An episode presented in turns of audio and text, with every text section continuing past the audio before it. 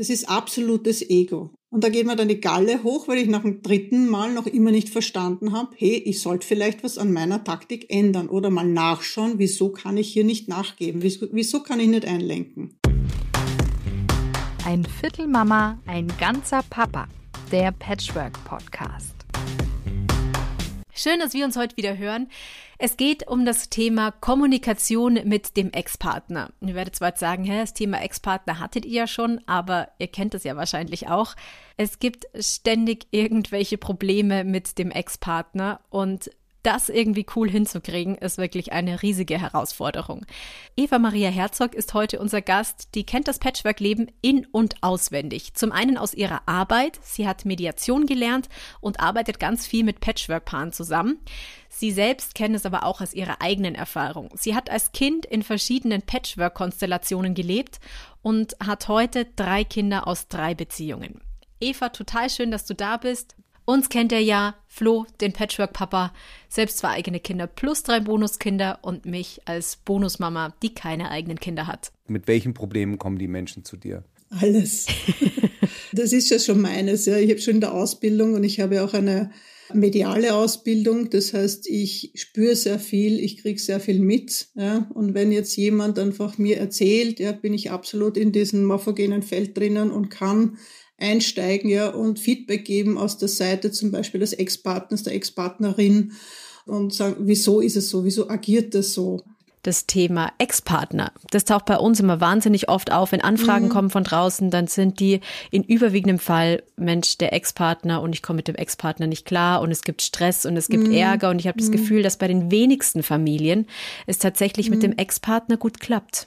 Ja, weil eben die Eigenverantwortung oder die eigene Verantwortung nicht angenommen wird. Ja, also sie sind so in dieser Opferrolle drinnen, dass sie einfach sagen, pass auf einmal, dass das so äh, gelaufen ist, hat mit mir auch zu tun. Und ich übernehme jetzt einmal die Verantwortung für meinen Part. Und es tut natürlich weh, selbst wenn Gewalt im Spiel ist. Ja, wir wissen das selber irgendwo.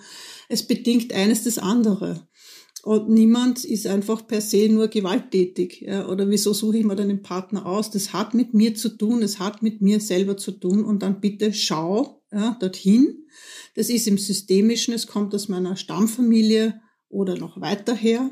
Wenn ich das dann übersetzen kann oder vermitteln kann, was ist genau der Grund, warum ich genau mit den Menschen zusammengekommen bin, ja, dann schaffen es dann, die Klienten und Klientinnen größtenteils zu sagen, okay, gut, ich kann es annehmen, ich kann verzeihen, ich kann vergeben, also Verzeihensarbeit zu machen und äh, meinen Teil der Verantwortung zu übernehmen. Das ist natürlich im Optimalfall. Ja. Wie hilfst du denn den Menschen, ähm, genau diesen schwierigen Schritt zu machen? Also wir mhm. sprechen ganz oft in diesem Podcast darüber und als ehemaliger Partner dann zu seinem Ex-Partner zu sagen, hey, erkenn mal deine Verantwortung auch mit an, das ist ja eine schwierige Position. Da hilft natürlich genauso jemand wie du sehr. Wie, wie machst du das? Wie vermittelst du das, dass jeder sozusagen erstmal sagt, kehr mal vor deiner eigenen Tür, dann äh, wird es vielleicht für alle besser. Ja, also zuerst einmal anzuschauen, was genau die Dinge sind, ja, die passiert sind. Wieso, ob sich das vielleicht dann wie ein roter Faden durch mein Leben zieht, ja, dass ich genau das in der Kindheit erlebt habe. Ob das jetzt Ängste sind, ob das jetzt irgendwelche, sagen wir mal, alten Verhaltensmuster sind. Ja, und da gehe ich auf die Suche ganz gezielt auf die Suche, ja, im Systemischen, in der eigenen Persönlichkeit. Und dann ist es irgendwo logisch, dass ich dann nur mehr das Pendant dazu brauche, ja, dass meine Muster bedient werden. Und das ist eben dieser andere Partner. Also ich bleib bei mir und schau mal, was hat das alles mit mir zu tun. Ja? Innere Kindarbeit zum Beispiel auch. Ja? Warum laufe ich einen Narzissten auf? Ja? Narzisstisch, momentan scheint das ein Wahnsinnsthema zu sein. Jeder zweite Ex-Partner ist narzisstisch. Ja? Wo ich sage, hoppala, stopp. Da, das ist ein bisschen zu einfach. Das ist ein bisschen zu einfach, genau so ist es, ja. Weil ich habe letztens gesagt, na stopp einmal, aber äh, wenn ich mich da jetzt hineinversetze, ja, dann ist so viel Wut in dieser Ex-Partnerin drinnen in der Kindesmama. Die hat so viel Wut noch in sich und er gibt, da ist, meistens kommen die Bonusmamas, ja, und die versuchen das alles zu klären, ja, in Stellvertretung von dem Partner, weil die böse Ex-Partnerin und Kindesmutter nicht funktioniert oder einfach das Leben schwer macht. Und sage ich, stopp einmal, ja. Also jetzt gehen wir mal, erstens einmal muss er kommen, das ist ein bisschen einfach, dann zu sagen, äh, die Alte funktioniert nicht oder sonst was, ja, was da für Sprüche dann kommen. Also ich nehme da wirklich kein Blatt vor den Mund. Das hat noch nie jemand abgedreht und hat gesagt, wie redest du da, weil sie spüren, es ist so stimmig. Aber ich sage, du, ich spüre so viel Verzweiflung und so viel Wut und so viel Leid noch da. Ja, dies, diese Frau hat nie die Möglichkeit gehabt, äh, wirklich auszusprechen. Ja, die hat nicht gewusst, warum ist es Schluss, warum ist jetzt Schluss gemacht worden. Ja? Sie ist zurückgeblieben mit dem Kind und so weiter. Ja, und da muss man sich einmal hineinversetzen in das Ganze. Ja, und nicht weitergehen und dann kommt die nächste Beziehung und sagen, puh, die ist die schlechte. Ja, das ist ein bisschen sehr einfach. Also ich nehme wirklich meine Klienten auch in die Verpflichtung, hinzuschauen. Und die, die sind auch tapfer, muss ich sagen. Und es geht Stück für Stück dann auch weiter.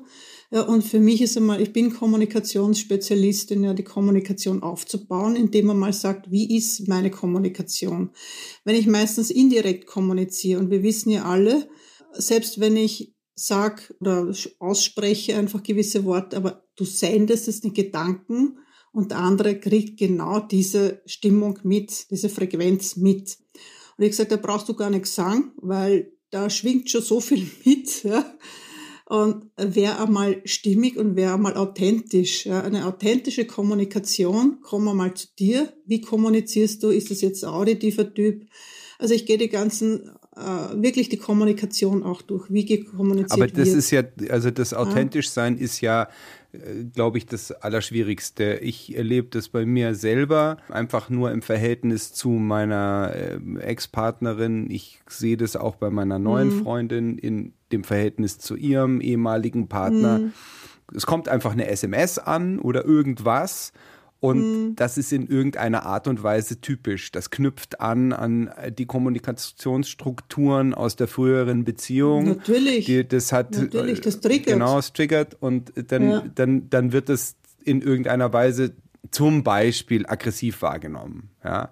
Dann merke ich so, wie ich dann anfange, Vermeidungsstrategien sofort mir zu überlegen, weil ich diesen ganzen Konflikt und diese ganze Aggression, die daraus entstehen kann, ja. das kenne ich natürlich. Äh, folgendes Beispiel, also meine ehemalige Partnerin sagt, es ist zwar ausgemacht, sagt der Ex-Partner, Entschuldigung, äh, ich kann jetzt doch nicht die Kinder nehmen, äh, ich habe einen wichtigen Job.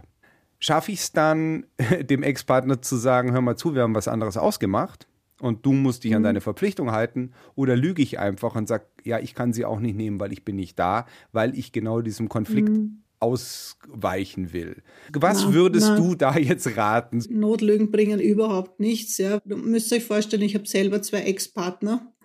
Das war nicht friktionsfrei. Absolut nicht. Schon mal die Trennung von meinem langjährigen Ehemann war ganz, ganz schwierig, ja, auch für meinen Sohn.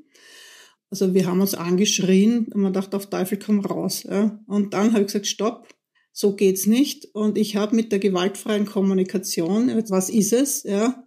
Zweitens das Gefühl, ja. Das macht mich jetzt wütend. Zum Beispiel, äh, du hast jetzt unsere Vereinbarung gebrochen mit der lapidaren Bemerkung, ich habe einen Job, ja, ich kann nicht. Und ich bestehe darauf, weil ich brauche das, das Bedürfnis, ich brauche jetzt bitte, dass wir, dass ich mich darauf einstellen kann auf das. Halte dich daran und nimm die Kinder. Es geht nicht anders, ja. Diese gewaltfreie Kommunikation am Anfang habe ich mir gedacht, wie ich das gelernt habe, na, wie komisch ist denn das, ja? Also ich verlange nichts von meinen Klienten, was ich nicht selber gemacht habe. Und ich mache es und ich lebe es.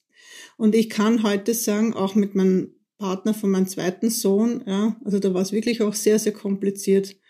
Da war auch ein Selbstmordversuch dabei. Mein zweiter Sohn ist behindert. Ja, also wir haben wirklich ganz, ganz schwierige Situationen gehabt.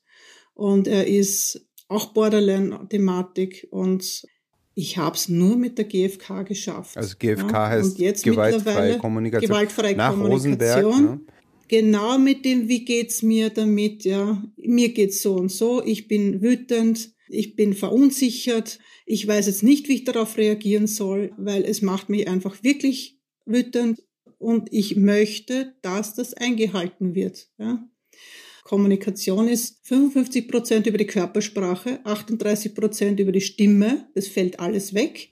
Es bleiben nur 7 Prozent über das Tippen und diese depperten Smileys, ja.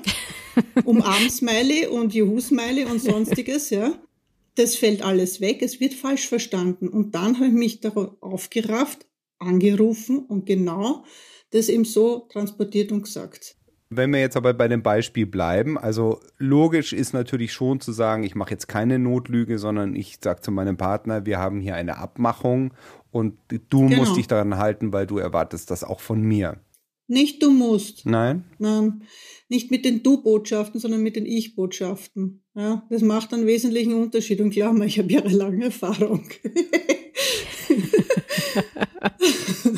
Okay, und äh, wie, würdest du es dann sagen? Also, wenn sich jetzt mein Ex-Partner, meine Ex-Partnerin eben genau an die Abmachung nicht hält und die hat es ja. eigentlich versprochen, wie sage ich das dann? Ich brauche das und ich möchte, dass du dich daran hältst, ja.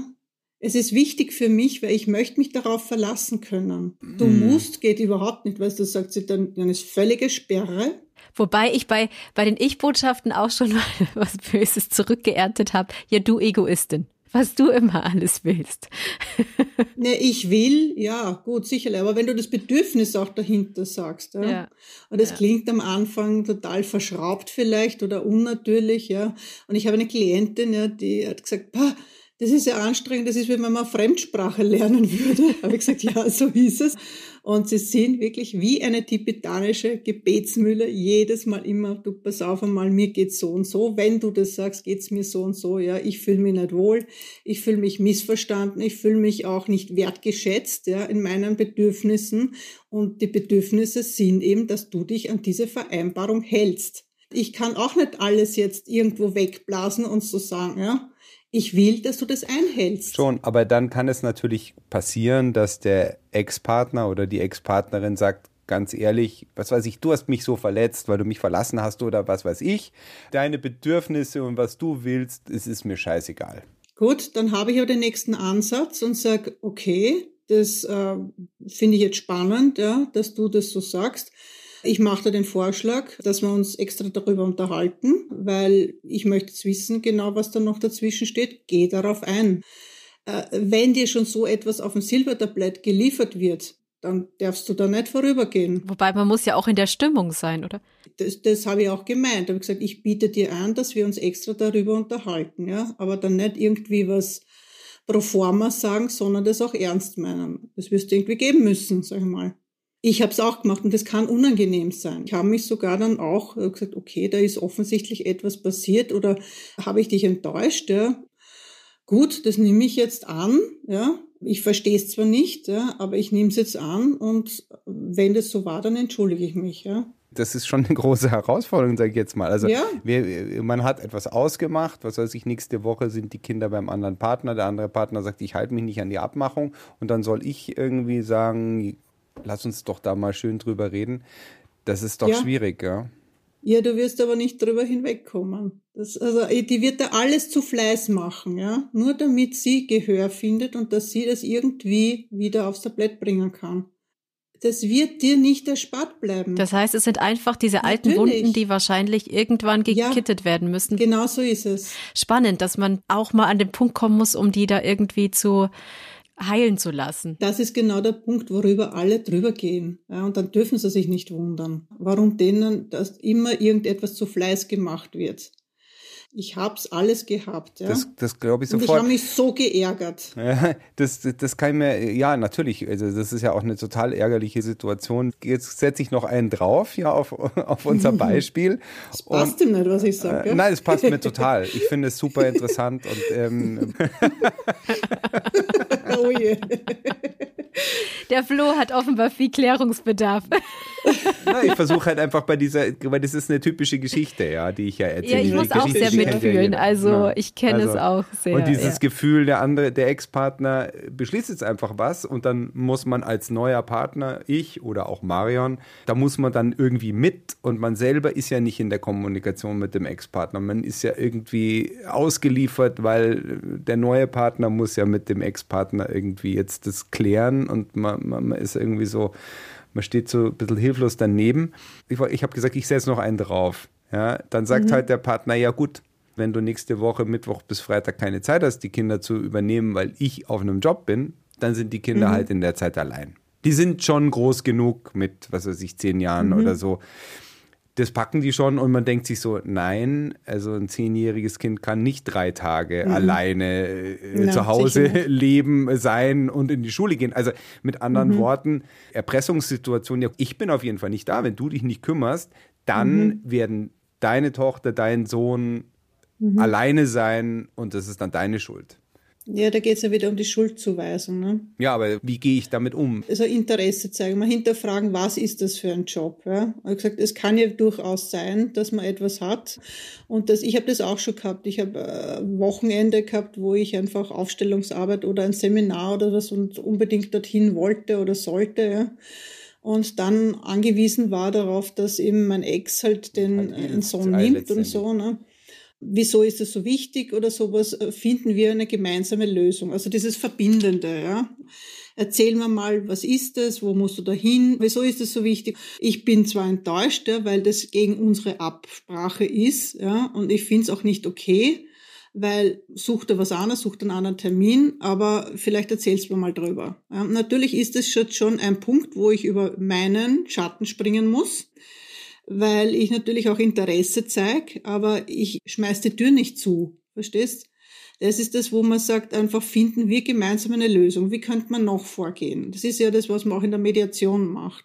Was werden noch eine Option? und da sind zum Beispiel alle Lösungsansätze einmal okay, werden angenommen. Das heißt nicht, dass man sie nicht umsetzt. Zum Beispiel, das Kind ist alleine.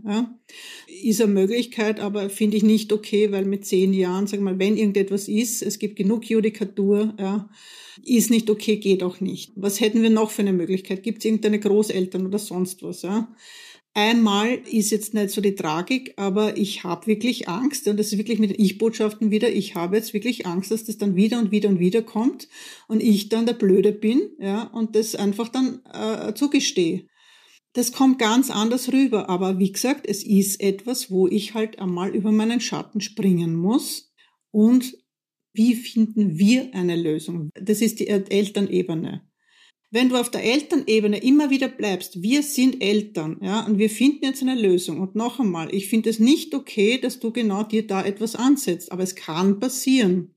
Es kann passieren, dass der Chef kommt und sagt, äh, genau da äh, haben sie da zu sein. Ja? Erzähl mir mal, wie ist es? Du merkst schon, dann ist es einfach wesentlich entspannter. Ja? Das heißt noch lang nicht, dass ich jetzt super viel von der anderen Person halten muss, aber ich gestehe dem anderen wirklich zu, du bist genauso ein Elternteil und du bist genauso wichtig für unser Kind wie ich. Aber wie oft ist genau diese Akzeptanz nicht mehr da und wie oft ist es dann so, dass dann nur noch Kämpfe ausgefochten werden und Das ist aber Ego, das ist absolutes Ego und da sage ich auch wirklich immer, da muss man sich einfach wirklich hinsetzen und wirklich das auch daran arbeiten. Das ist Kindheits-Ich. Das ist wie wenn wir in der Sandkiste sitzen, ja, und ums Schaufel spielen. Und da geht mir dann die Galle hoch, weil ich nach dem dritten Mal noch immer nicht verstanden habe, hey, ich sollte vielleicht was an meiner Taktik ändern oder mal nachschauen, wieso kann ich hier nicht nachgeben, wieso, wieso kann ich nicht einlenken. Mhm. Ich habe den Menschen irgendwann einmal ja auch geliebt. Irgendwas muss ja da gewesen sein. Ja? Da ist, sind natürlich enttäuschte Gefühle dabei. Das ist Ego. Und das muss ich mal anschauen. Ich werde nicht darüber hinwegkommen. Es funktioniert nicht. Und auch mhm. wenn es der andere nicht kann, aber ich, ja, und das hat auch die Vera Birkenbiel schon gesagt, vergeben kann ich unilateral. Vergeben kann ich. Und wenn ich das entsprechend aussende, und ich habe es erlebt, wirklich, ja, also da war schon wirklich so hart die Kommunikation, und ich mir dachte, hey, ich habe das gelernt, ja, ich möchte mich nicht hinsetzen und anderen da gute Ratschläge geben und ich kann selber nicht, das geht nicht. Mhm. Ich habe wirklich so daran gearbeitet und bin ich auch meinem jetzigen Mann schuldig, denke ich, ja, weil der hat auch das nicht verdient, dass er immer noch hört, hey, und der Trottel und der und hin und her und sowas, ja. Der hat's mir auch klipp und klar gesagt, pass auf einmal, ähm, mach dir das aus, aber ich will damit nichts zu tun haben. Was soll das, ja? der hat es nicht verdient, ja, und hineingezogen zu werden. Leider sind die Frauen so doof, muss ich sagen, ja, und nehmen dann den Partner in den Schutz, ja, weil die Männer meistens sich sehr schwer tun zu kommunizieren und übernehmen das dann.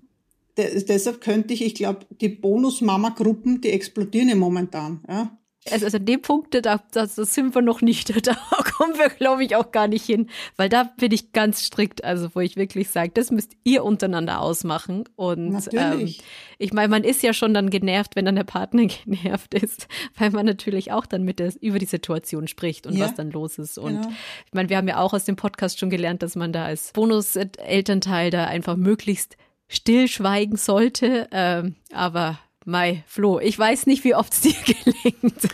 naja, ich, ich mache das schon ein bisschen anders. Also ich spreche da mit meiner Partnerin total viel drüber und versuche ihr wirklich eine Stütze mhm. zu sein und ihr zu helfen. Aber ich weiß natürlich gleichzeitig, mhm. dass meine Möglichkeiten total limitiert sind, weil ich tatsächlich das Problem zwischen meiner Liebsten und ihrem Ex-Partner, das kann ich nicht lösen. Ich kann halt sagen, ich bin da für dich, ich kann ihr einen Ratschlag geben, aber das muss sie natürlich letztendlich mhm. schon, schon mhm. selber lösen. Mhm.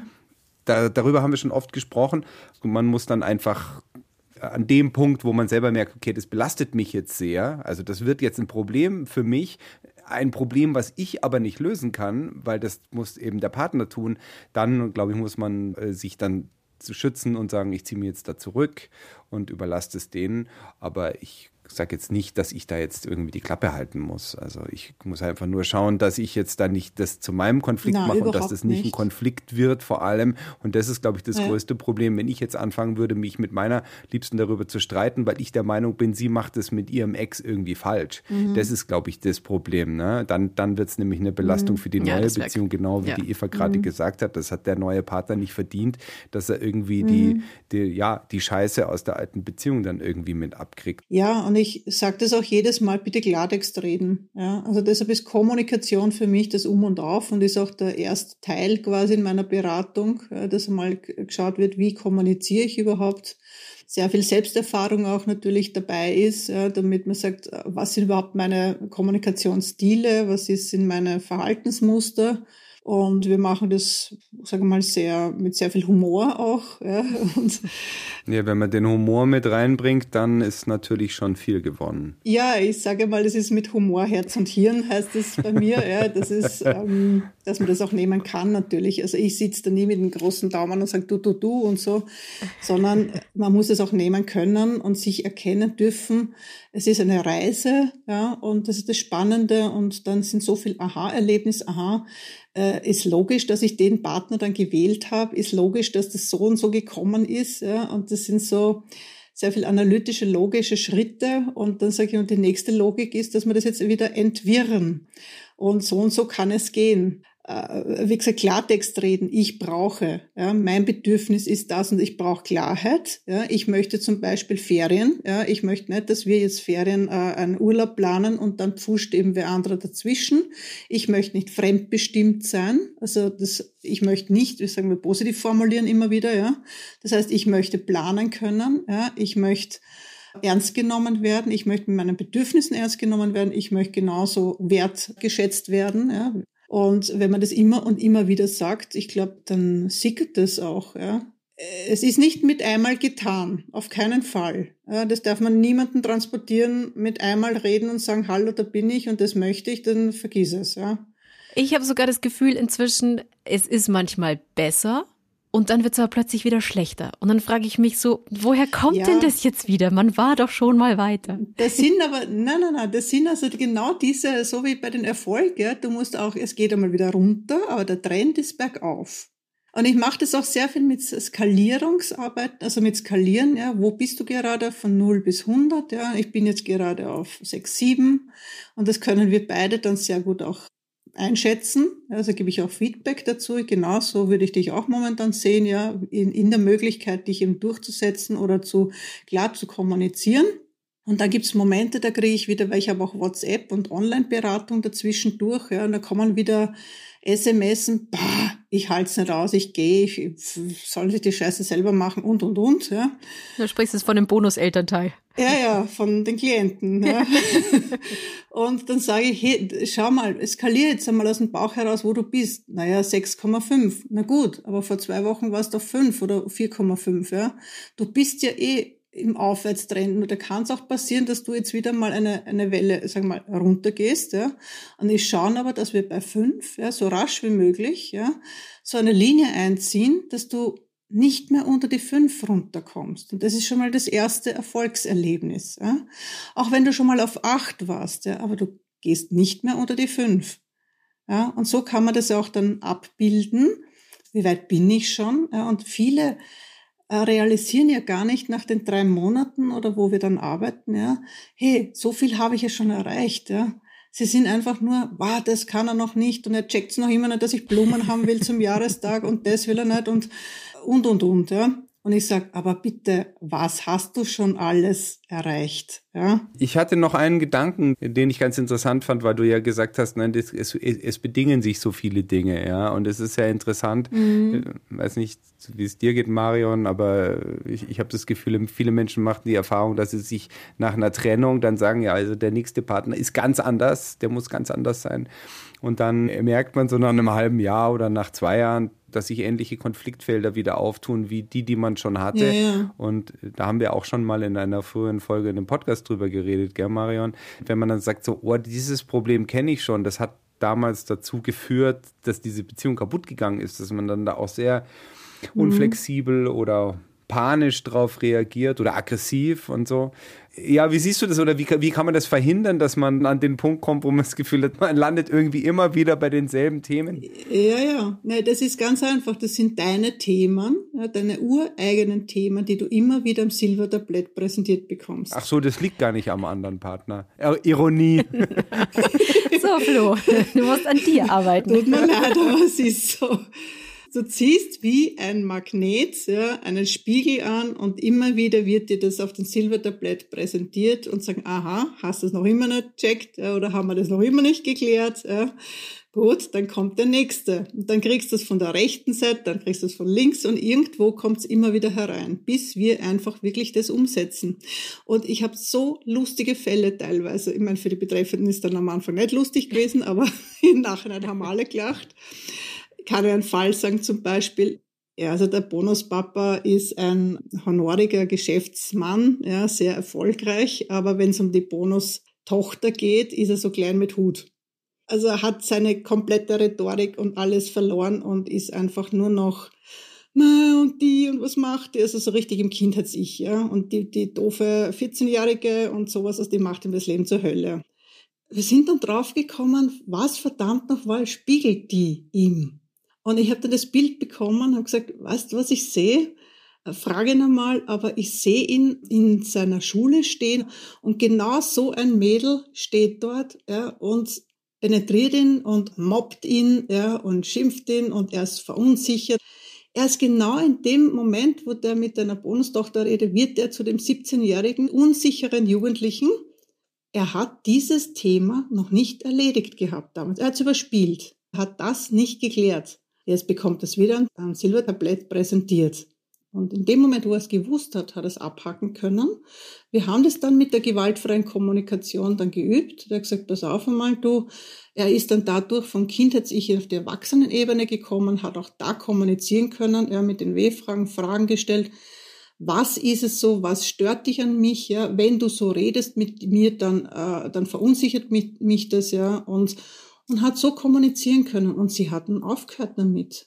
Also das sind Sachen, also da kommen wir in Fälle oder auch wo Geldthemen von Großmüttern und so weiter, da wirklich ins Systemische hinein. Ja, was sehr, sehr spannend ist, wo Paare plötzlich wegen Finanzen streiten ja, und wir sehen dann einfach diese, diese Geschichte von einer Großmutter, die eben alleine durchkommen musste, sich durchschlagen musste nach dem Krieg mit drei Kindern der Enkeltochter noch am Sterbebett mitgegeben hat, kümmere dich um deine Finanzen und bla bla bla bla bla, ist ja nie abhängig von einem Mann. Das hat sich so eingeprägt in die, dass die dann so zum Streiten anfangen und dass das so zum Streitthema wird. Du musst an dir selber forschen. Das ist eine ganz spannende Reise, ja, aber es bleibt dir nicht erspart. Ja, leider sagen wir, nein, danke, Umweg, ja, und da sind halt die Ex-Partner oder die neuen Partner dann da, ja, als Zielscheibe, weil wir es einfach nicht machen, uns mit uns selber Und dann holt es uns irgendwann wieder ein. Ja, natürlich. Und auch wenn es nicht ähnliche Partner sind, aber dann sind es halt andere Themen. Was glaubst du, was ich alles präsentiert bekommen habe? Das kann ich mir vorstellen, ja. wie gesagt, nicht umsonst schreibe ich jetzt ein Buch darüber, ja. Aber ich dachte so. Ja, was für ein Buch schreibst du? Du kannst vielleicht noch einen Satz dazu sagen. Wieso du diese Herausforderung annehmen solltest. Mhm. Genau darum geht es, weil du einfach verdammt viel lernst. Und ich weiß es von meinem Mann, ja, der auch sehr oft gezweifelt hat daran. Und ich habe wie gesagt, einen behinderten Sohn, der sehr, sehr schwierig ist und ihn sehr, sehr fordert. Und auch einen Jugendlichen. Also der hat mit dem Alter von 48 plötzlich drei Kinder gehabt, ein eigenes und dann auch noch die zwei anderen. Der sagt, er hält das nicht aus. Und ich glaube, ich habe monatlich die Kündigung bekommen, so ungefähr. Ja. Dann haben wir eine Beratung aufgesucht und sie hat einfach klipp und klar gesagt, also diese Kinder und diese Situation, also wenn du das annimmst, das ist wie ein Turbo-Booster quasi für deine eigene Entwicklung. Mhm. Und hat den Turbo-Booster genommen. Ja, es ist eine wahnsinnige Herausforderung. Also da braucht man gar nicht nichts schönreden. Ja. Aber wir sind gute Dinge. Ja. wow. Das ist, also. doch, das ist doch schon ein super Schlusswort, oder? Genau so ist es. Eva Maria Herzog, Patchwork-Beraterin. Man kann jederzeit zu dir kommen. Wie erreicht man dich am besten? Über deine Homepage wahrscheinlich, ne? Ja, über die Homepage oder auch die Telefonnummer. Also es gibt in Zeiten von WhatsApp, von Signal, es gibt alle möglichen, über Messenger, alle möglichen, äh, sagen wir mal, Kanäle, wo man mich erreicht. Also sehr, sehr unkonventionell. Hallo, da bin ich und wie schaut's aus mit einem Erstgespräch, einem kostenfreien? Kostenloses Erstgespräch, das ist ja schon mal mega. Danke dir, liebe Eva, dass du dir die Zeit genommen hast. Und wir haben ja heute ganz viel über das Thema GFK gesprochen, gewaltfreie Kommunikation. Das werden wir auch in einer der nächsten Folgen nochmal beleuchten, gewaltfreie Kommunikation in Patchwork-Familien. Bis dahin, macht's gut. Wir hören uns in zwei Wochen wieder. Schreibt uns gerne in der Zwischenzeit unter einviertelmama.gmail.com oder einviertelmama bei Instagram. Lasst uns gerne eine Bewertung da. Darüber freuen wir uns natürlich immer sehr und empfehlt den Podcast sehr, sehr gerne weiter. Bis dann, macht's gut. Ciao, ciao. Ein Viertelmama, ein ganzer Papa. Der Patchwork Podcast.